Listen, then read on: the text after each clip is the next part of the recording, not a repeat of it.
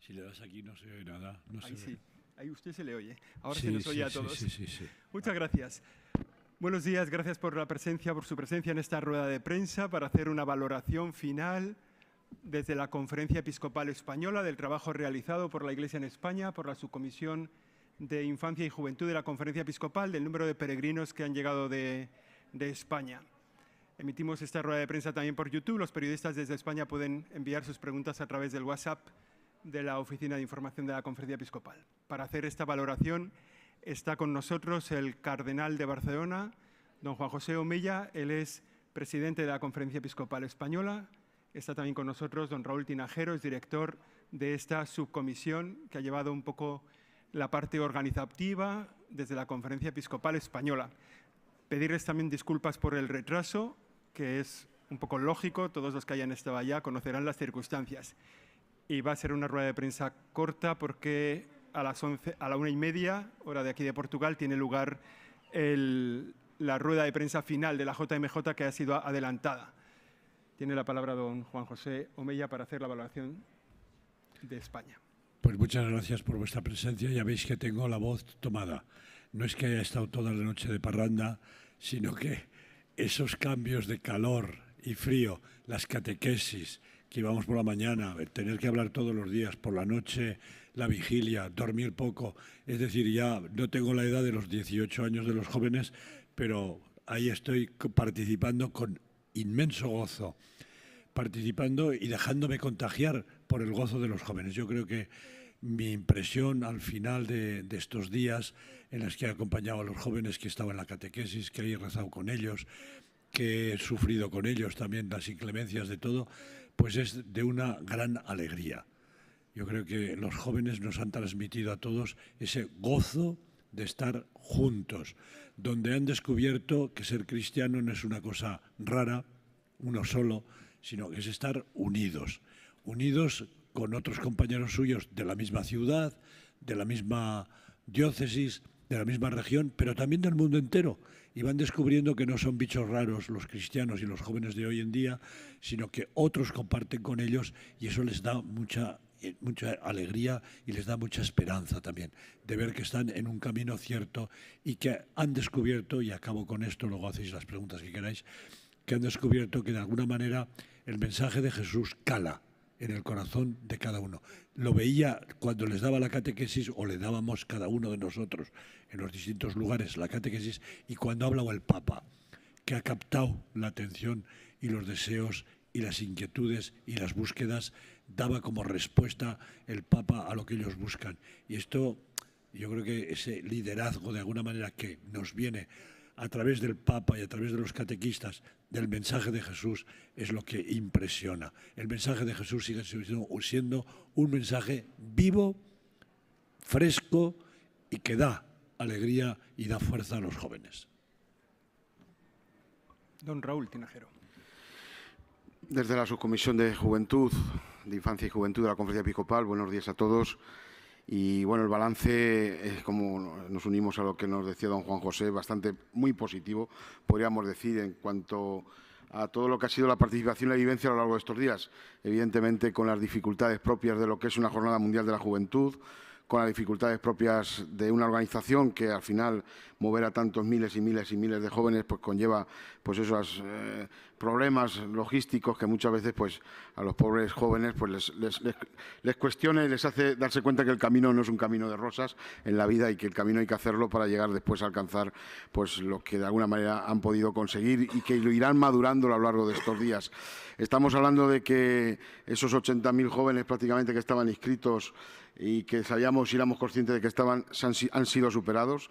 ¿eh? Posiblemente se hayan llegado a alcanzar esos 100.000 que también preveíamos. Eh, porque son muchísimas eh, personas, por las noticias que teníamos en los últimos días, las que nos iban llamando, que iban a venir para acá, que se lanzaban, que venían el viernes, que llegaban el sábado por la mañana, por lo tanto, eh, el número que preveíamos de, asistentes con toda seguridad ha superado esos 100.000 jóvenes, esos 100.000 participantes españoles en la JMJ de Lisboa. Por otro lado, también destacar y agradecer la acogida que hemos tenido eh, por parte de toda la organización del COL, pero sobre todo en la zona donde hemos estado alojados gran parte de los jóvenes españoles, toda la zona del Ayuntamiento de Cascay, donde hemos tenido pues, una acogida, sintiéndonos como en su momento trabajamos con todos los responsables, tanto a nivel institucional del Ayuntamiento de Cascay como a nivel de las parroquias, para sentirnos como en casa. Yo creo que es una de las grandes eh, grandes mensajes y de los grandes gozos que se llevan los jóvenes, ¿no? que han sido y se han sentido como en casa para poder vivir después este gran acontecimiento de la Jornada Mundial de la Juventud.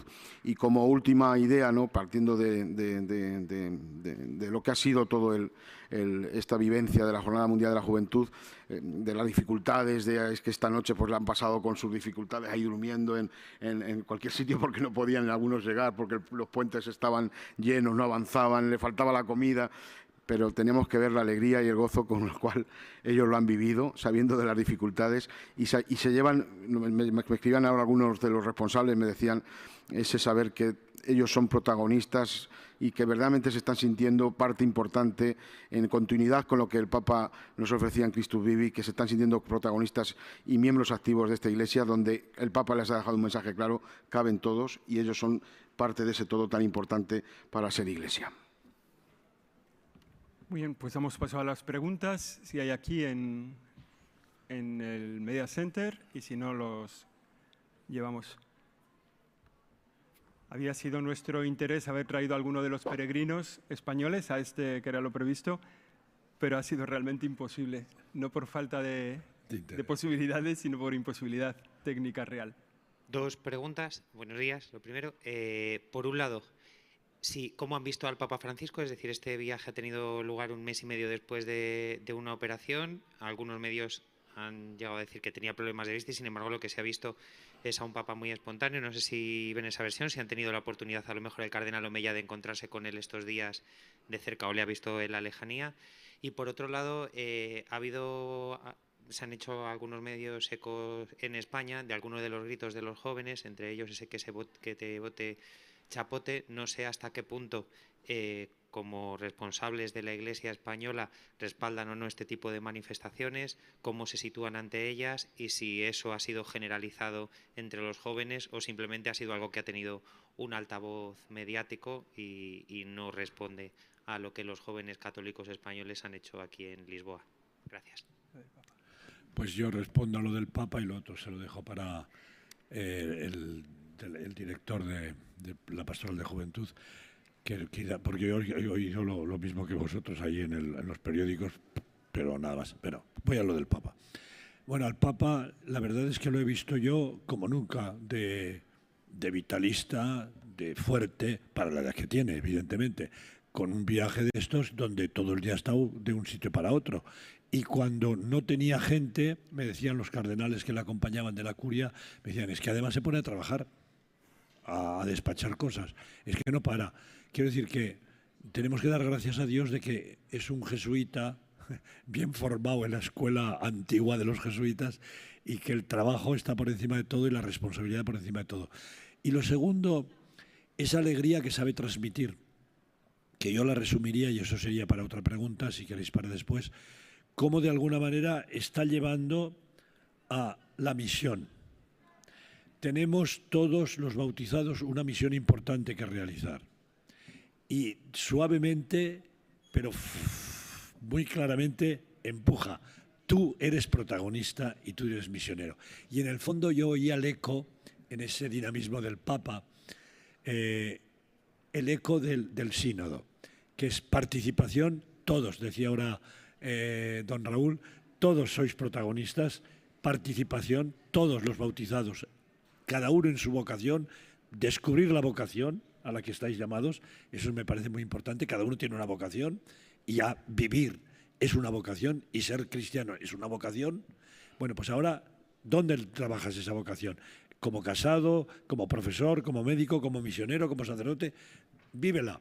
Segundo, siempre en comunión, lema del, sínodo, en comunión, tú solo no puedes hacer nada, tiene que ser en comunión, en iglesia, en asamblea, en familia, en grupo, en, pueblo de Dios, santo pueblo de Dios, que repetía el Papa estos días. Y tercero, todo esto para la misión, para evangelizar, porque el mundo de hoy necesita más que nunca la palabra mensajera, la palabra eh, sanadora, sanante de Jesús.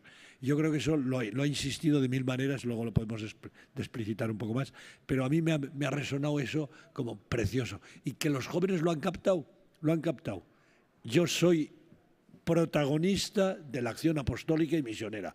Por eso, solo por eso merecía la pena haber venido aquí, porque veo que los jóvenes vuelven con otra gasolina y con otro motor puesto en marcha hacia una actividad muy importante que es ser apóstoles hoy en el mundo. Yo creo, en cuanto a la, otra cuestión que hacías, José, yo creo que hay expresiones que se dan al, mismo tiempo que en la JMJ, pero que son de fuera de la JMJ, ¿no? Y yo creo que esa es una de esas expresiones. Lo hemos visto también en San Fermines, ¿no? Como ha sido un, un canto habitual y, sin embargo, eso no han sido los San Fermines. En este sentido, me parece a mí que la JMJ ha sido una expresión de alegría donde se juntan muchas personas que, que hacen visibles sus sentimientos, pero que no hacen visible el sentimiento de la JMJ cuando dicen estas cosas. ¿no? Me parece que, sobre todo, la alegría que... El objetivo y el fin de la JMJ es evangelizar y vivir la, la alegría de la fe. Y yo creo que eso se ha mostrado por encima de pequeñas muestras que evidentemente además yo creo que no iban con ningún afán de, ningún tipo y así no lo han hecho también eh, mostrar los, propios jóvenes, ¿no? la alegría de la fe y la alegría de evangelizar, que ese es el fin y objetivo principal de la JMJ, lo que se ha mostrado en las calles. Los demás son cosas pequeñas, esporádicas, que no tienen que ver nada con, con el fin de la JMJ. Y con el sentir de la conferencia episcopal, si me parece que iba la pregunta, no, no, no, es absolutamente... Yo ni me había enterado más que por el periódico. Si no es una cosa más importante, hubiese tenido más eco. ¿Alguna pregunta aquí más? Vale, pues paso. Rubén. Sí. Sí, sí. ¿Qué tal? Bueno, pues quería preguntar, el pasado viernes Vida Nueva publicaba una entrevista con el Papa Francisco y en ella el, propio Papa eh, hablaba de la pastoral ideológica ¿no? y del miedo eh, a que este tipo de pastoral se impregne en la Iglesia. Hablaba sobre todo de, grupos de, de extrema derecha pero no por nada, sino porque los, de, los de izquierda decía que ahora mismo están más, más diluidos. ¿no? Entonces, a este respecto, no sé si Raúl o, don Juan José, eh, ¿qué tiene que decir la Iglesia Española ¿no? sobre esta pastoral ideológica y este miedo del, Santo Padre? Sí, yo, bueno, también, sí. Yo creo que en la pastoral juvenil en España tiene muy claro cuáles son sus objetivos, que es procurar de la manera que sea ayudar a que el joven se encuentre con Cristo, intentar que ese joven pueda tener una comunidad donde pueda vivir su fe, ofrecerles unos medios para que puedan formarse y crecer y madurar en esa fe, ayudarles a que se sientan corresponsables en la tarea de la evangelización y mostrarles un camino de discernimiento eh, que les ayude a encontrar su sitio en este lugar desde lo que Dios les pide. Esos son nuestros objetivos y es lo que trabajamos. Y evidentemente todo lo que vaya fuera de ahí ya no está dentro de, la idea y del proyecto eh, que tenemos en la pastoral juvenil en España. Sí, en esa línea, esa pastoral ideologizada que tú dices o ideológica, yo creo que no, no tiene su sitio. No tiene su sitio. Yo creo que hay diversidad de espiritualidades, diversidad de entender el compromiso cristiano, porque somos plurales. Está la, espiritualidad franciscana, la espiritualidad ignaciana, la espiritualidad... Hay tantas, ¿verdad? Comunión y liberación. Pero lo bonito de todo es que aquí se conjuntan todos como el arco iris y en esa diversidad no hacemos una uniformidad, que esa es la ideología. Querer que todos vayan por el mismo. No, sino que en la diversidad nos abrazamos y caminamos juntos y aportamos como el poliedro los distintos aspectos del Evangelio que vivimos y que mostramos según nuestro carácter, según nuestro, nuestra historia y según lo que vamos necesitando el mundo de hoy. Pero en el fondo es el compromiso de todos y eso el Papa lo insiste. Todos cabemos y todos unidos. Ya más claro, agua. Yo creo que lo otro, el que dice, yo soy el que el Mesías, yo tengo la verdad y esa la quiero imponer, eso es fundamentalismo y eso no es cristianismo. Eso no es la, fe cristiana. Lo ha dicho de otras palabras Raúl, pero en el fondo es lo mismo, sí. De, pregunta José María Navalpotro, de su trato con los jóvenes estos días, ¿qué, tema, ¿qué temas ven ustedes que les preocupan a ellos? ¿Sobre qué les preguntan? ¿La sinodalidad es uno de estos temas de inquietud? ¿Qué temas les preguntan los jóvenes? Bueno, en las catequesis ha salido un poco de todo. Ellos ven la, ven la dificultad cuando trabajan en las parroquias o en los, colegios o en los grupos de, de, de, de display, de, diversión que tienen, algunas preguntas que salen como que sería, pues, cómo transmitir la fe a los jóvenes compañeros suyos, cómo ver que los padres a veces viven indiferentes. Es decir, en el fondo es yo creo que una vertiente de cómo transmitir la fe hoy. Lo, formulan ellos desde su, su, experiencia, pero en el fondo es la fe para mí, que la he descubierto, me parece genial, cómo puedo contagiar a los otros. En el fondo, las preguntas que me han hecho a mí, al menos iban por ahí. Una pregunta iba, que yo creo que los demás decían igual, el tema de la, ¿cómo diría yo?, de, la igualdad de género. sí, la igualdad de todos y si la mujer puede ser sacerdote. Pero bueno, eso fue una pregunta de todas las catequesis. Las demás iban en esa línea de evangelizar.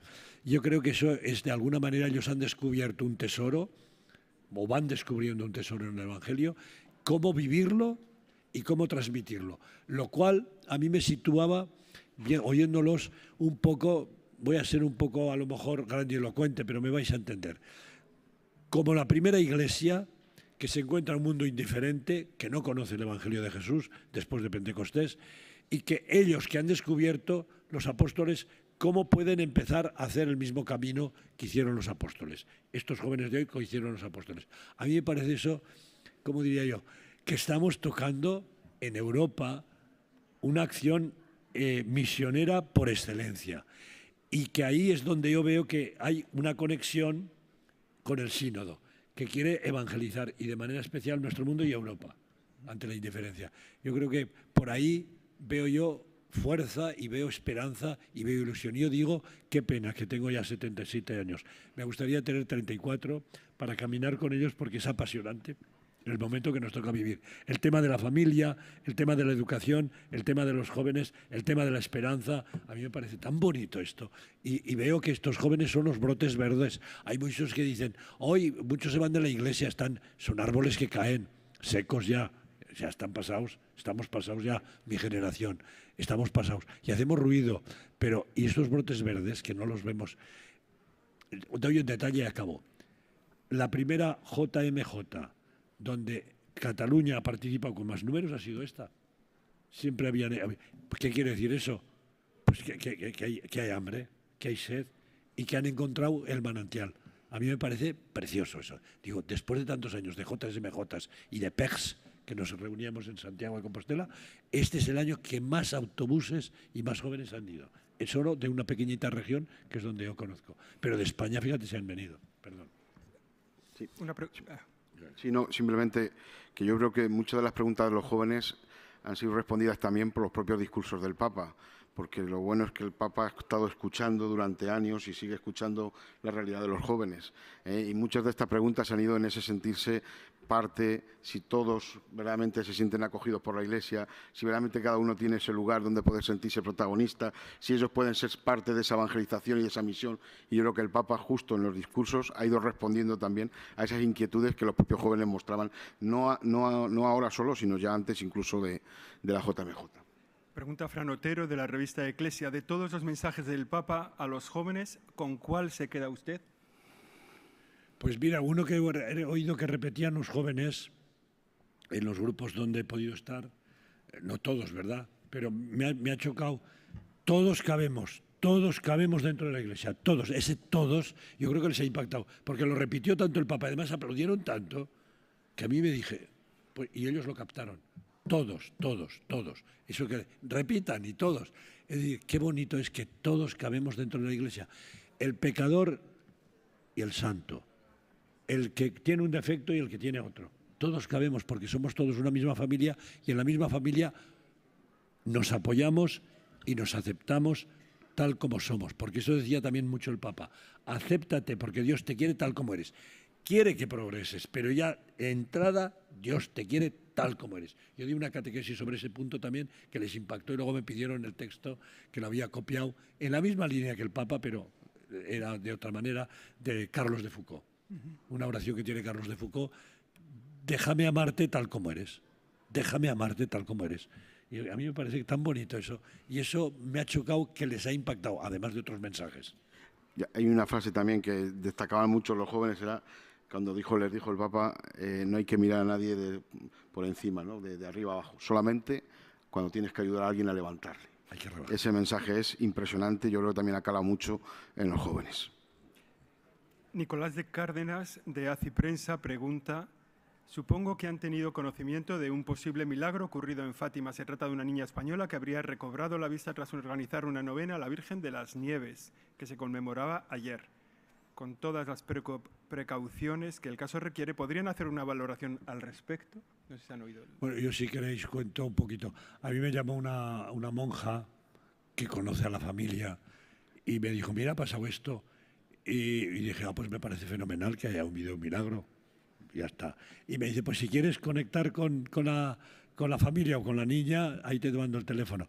Y dije, pues le voy a llamar a la chica, que no la conozco de nada. Y la llamé y le dije, oye, cuéntame qué ha pasado. Y ella con esa naturalidad, una chica me pareció que tendría, porque lo hice por esto, ¿cómo se llamaba? FaceTime. FaceTime. FaceTime o como se llame, bueno, es igual. El WhatsApp donde veo la cara, no sé cómo se llama eso. Es igual, perdón y le veía la cara y estaba la chica emocionadísima, que llevaba un tiempo que se había quedado ciega y estaba aprendiendo el, método braille de hacía dos o tres años, si recuerdo bien yo lo que me dijo.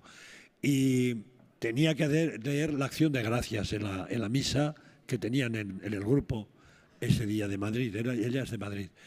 Y dice, llevábamos nueve días pidiéndole a la Virgen la curación, a la Virgen. Bueno, y dice, después de comulgar, yo noto unas ganas de llorar inmensas, me pongo a llorar y cuando salgo a leer por el método braille el texto que iba a hacer, de acción de gracias, dice que puedo leer y leía el texto escrito que le habían dado al lado también junto al método braille o que tenía escrito lo que fuese y que pudo leer eh, en el lambón. Y ella estaba emocionada y dijo pues yo digo, pues esto demos gracias a Dios. Como eso no, produce la causa de beatificación de nadie, porque la Virgen ya es santa, pues es una gracia de Dios, pues démosle gracias y punto. Luego tendrá que valorar los médicos cómo era, si era, si se podía curar, no se podía curar. Pero de momento, para la chica, eso ha sido un gran evento, digamos milagro. No veía y ahora veo. Ahora los médicos podrán decir el resto, pero para ella vuelve a casa viendo. Pues mira, bendito sea Dios. Yo no le daría como ni más elocuencia ni menos elocuencia. Yo creo que la, ahí tenemos un dato que es bonito y una chica que, ha recuperado la, vista. Bueno, pues demos gracias a Dios. Otros recobran también la vista interior. No es un milagro, no saldrá, pero eso sí que es un milagro. Muchos chavales que estos días han dado testimonio de cómo la JMJ en otros momentos de su vida les cambió y les cambió radicalmente. Yo he oído dos o tres testimonios estos días que a mí me impactaron mucho, me impactaron mucho. Muy bien, no sé si hay alguna pregunta más. Aquí, en el WhatsApp no hay. Pues nada más, terminamos aquí. Agradecerles mucho su presencia, que hayan tenido el músculo de poder llegar a, esta, a este lugar en este momento. Agradecer muchísimo al Media Center lo bien que nos ha tratado en estos días, que para nosotros es un signo de lo bien que ha ido toda la JMJ, que creo que ahora la van a valorar. Agradeceros a todos el trabajo que estáis haciendo. No, permíteme también, aunque lo ha dicho Raúl, pero quiero decirlo yo como presidente de la Conferencia Episcopal, agradecer muchísimo tanto a la Iglesia de aquí de Portugal, la Iglesia de Lisboa, y a través de las parroquias, todo el voluntariado, cómo ha preparado todo y cómo nos ha acogido. Lo ha dicho él, pero quiero resaltarlo también como presidente de la Conferencia Episcopal. Y también quiero decir que los, las administraciones locales, ¿verdad? los políticos, eh, los ayuntamientos, etcétera, se han volcado, se han volcado. Yo creo que nos hemos sentido como en casa. Y de alguna manera los españoles llevaban esa camiseta que decía los Vecinos de al lado. los vecinos de al lado. Es decir, nos sentíamos realmente en nuestra propia casa y ver cómo ellos también han hecho el esfuerzo de hablar tanto el castellano más que el portugués y nos entendíamos perfectamente, que no es fácil entender al portugués, al español le entendían muy bien. Bueno, pues agradecer a toda esa infraestructura eclesial y civil que nos ha ayudado a, tra- a través también de los militares y la policía, etcétera, toda la gente. Yo creo que ha sido una realmente una, una familia acogedora para todos nosotros. Y que supongo que nos vemos en Corea, ¿no? bueno, muchísimas gracias a todos por su presencia. Gracias, buenos días.